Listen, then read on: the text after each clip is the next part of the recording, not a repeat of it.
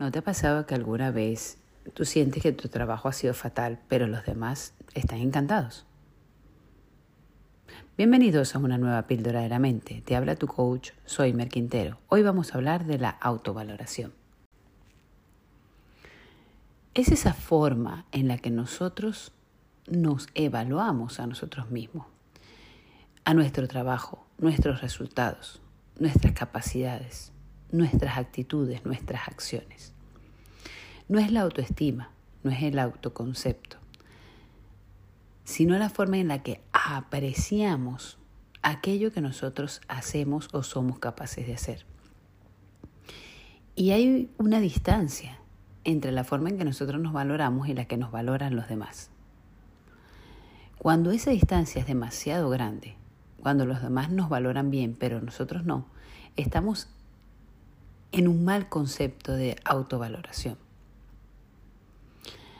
Has hecho una tarta, crees que te salió fatal, la llevas al cumpleaños y todo el mundo queda fascinado. ¿Qué está pasando? Todo el mundo disfruta la tarta y tú estás dando explicaciones de que querías hacerle esto, querías hacerle aquello, querías hacerle lo otro. Y esto se debe a que nosotros nos establecemos una serie de reglas, una serie de parámetros, que si no se llega a esos parámetros no nos damos por satisfecho. Es que la torta tiene que quedar de esta manera, con este topping, con esta forma, con esta textura. Y a lo mejor tuviste que improvisar en el camino porque algo no salió bien y no te das por satisfecha por eso que hiciste, sino porque no obtuviste el resultado que tú deseabas. Te hiciste una visión que no se pudo cumplir, pero tu falta de flexibilidad no te permite disfrutar el cambio que hiciste en el camino. Tú puedes tener un plan, puedes tener una visión, pero eso es una visión parcial, no puede ser absoluta, porque tú no sabes lo que deparará el futuro. Hay cosas que se te van a escapar de tus manos. Tenemos que tener la capacidad de adaptarnos a aquellos cambios que se nos presenten, a aquellas dificultades y convertir los retos en oportunidades.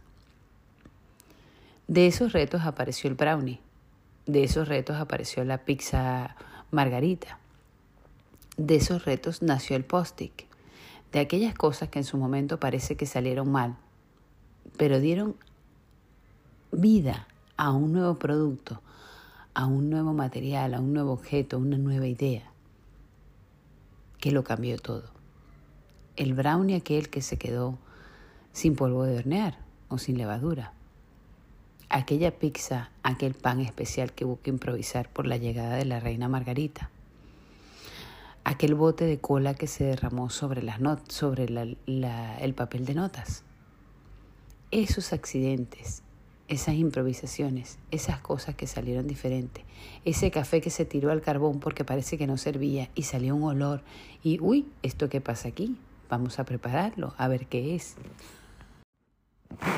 De modo que vamos a observar de qué manera nos estamos autovalorando, de qué manera nosotros estamos siendo nuestro mejor amigo o nuestro peor enemigo. Porque a veces tenemos esa vocecita interior que nos está diciendo, ay no, está fatal, así no sirve, va a quedar mal, no les va a gustar. Pero no corresponde a la realidad.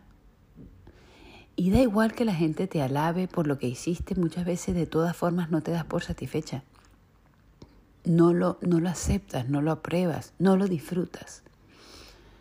A mí me gusta mucho, eh, me gustó mucho cuando leí el libro de los cuatro acuerdos de Miguel Ruiz, porque él decía que uno de los acuerdos es, da lo máximo que puedas. Y ya está. Muchas veces el resultado no depende de ti, pero el esfuerzo sí. Esfuérzate lo máximo que puedas y habrás hecho tu parte. Todas esas cosas que se pueden salir diferente porque llovió, porque el ingrediente era distinto, porque alguien te llamó por teléfono, porque una persona no se apareció. Mira, puede pasar muchísimas cosas. Puede pasar que tú misma te enfermes. Pero da lo máximo y date por satisfecha por haber dado lo máximo.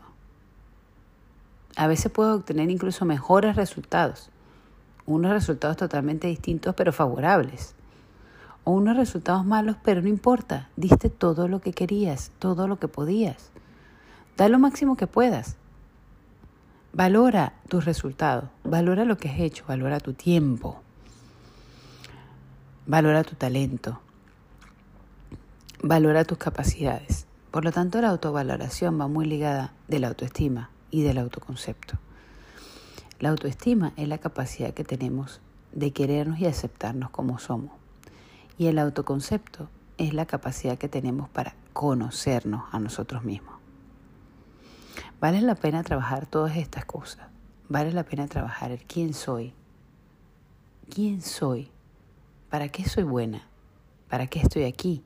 Hacernos esa clase de preguntas que nos ayuden a descubrir nuestro propósito, para caminar hacia el ayudar a las demás personas con aquello en lo que somos realmente buenos y por lo tanto encontrar allí también nuestra felicidad, dándonos a los demás.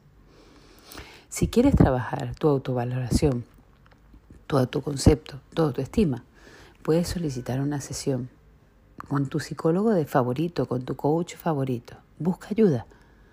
No te quedes solo en las dudas y el pensamiento. Busca la ayuda de alguien que te pueda cortar el camino entre donde estás y donde quieres llegar. Gracias por acompañarme en la píldora de la mente. Ha sido tu coach. Soy Mer Quintero. Hasta pronto.